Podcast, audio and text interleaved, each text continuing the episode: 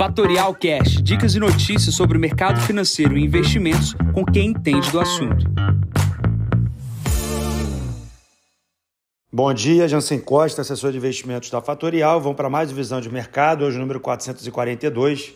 Hoje é dia 28 de janeiro, 6 horas da manhã. Fechamento da semana, mudança no tom do Fed, alta das commodities e resultados corporativos.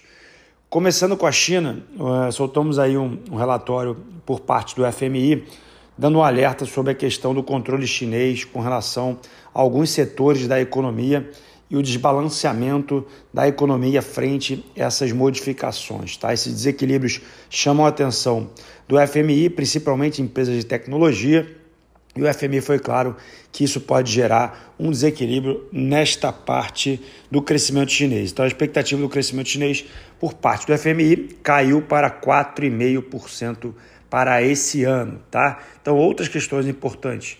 A gente já vem reforçando, é, a China não vai aceitar um crescimento pequeno, ela vai buscar estímulos no país contrafluxo do mercado internacional, ou seja, o mercado internacional deve tirar estímulos e a China deve colocar estímulos, tá? Então a gente deve ver uma expansão monetária na China e também novos estímulos com relação à parte de compulsórios e parte de infraestrutura. O que vem do lado positivo também do dia de hoje é o minério de ferro, que sobe 7,59%. Bom, o que eu falei é isso mesmo, 7,59%. Vamos ver como que vai se comportar a nossa querida Vale do Rio Doce no dia de hoje. Pulando para a Europa, a gente está vivendo aquela tensão da Ucrânia com a Rússia.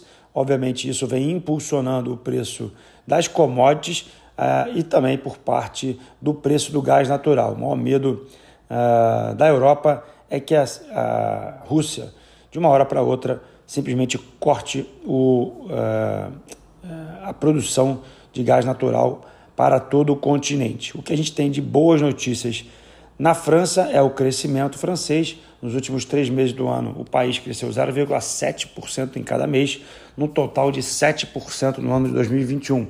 Isso é bastante, tá? Porém, no lado negativo, a gente tem é, um corte no crescimento da Alemanha para o ano de 2022 e um corte para 2023. A expectativa era de 4,3%, vem uh, para 3,6%. Nesse exato momento que eu estou gravando o podcast, será divulgado aí o PIB da Alemanha. Antes desse PIB sendo divulgado, uh, a bolsa na, na Europa, principalmente a bolsa da Alemanha, caía a 1,5% aqui na abertura.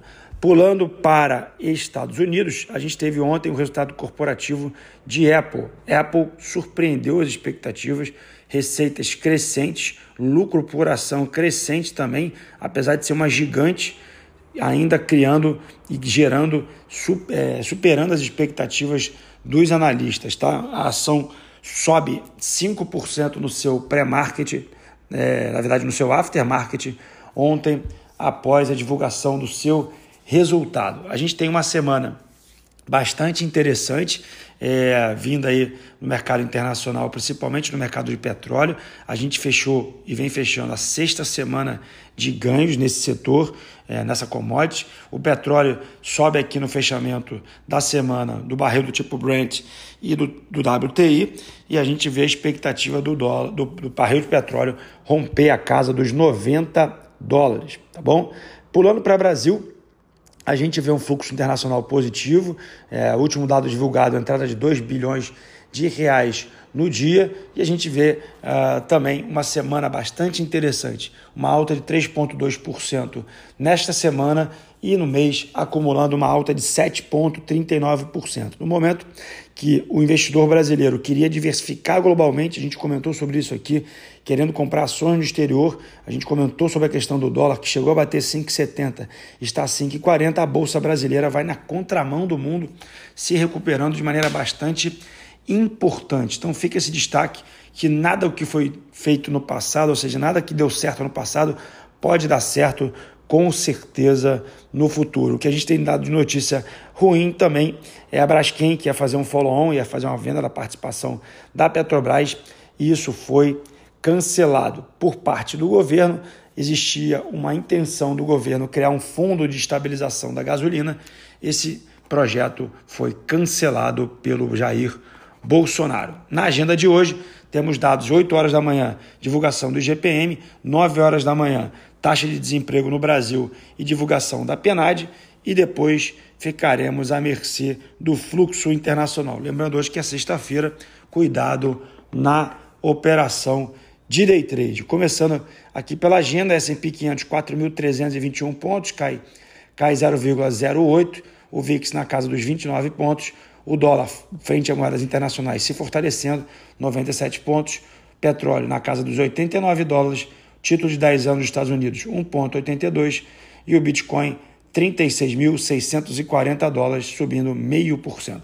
Bom, fico por aqui desejando a todos uma ótima sexta-feira. Encontro vocês na próxima segunda para mais um podcast da Fatorial. Bom dia a todos, ótimos negócios. Tchau, tchau. E esse foi mais um Fatorial Cash. Para mais novidades e dicas sobre o mercado financeiro e investimentos, siga Fatorial no Instagram, Fatorial Invest. Para conteúdos exclusivos, entre no nosso Telegram, Fatorial News Informa.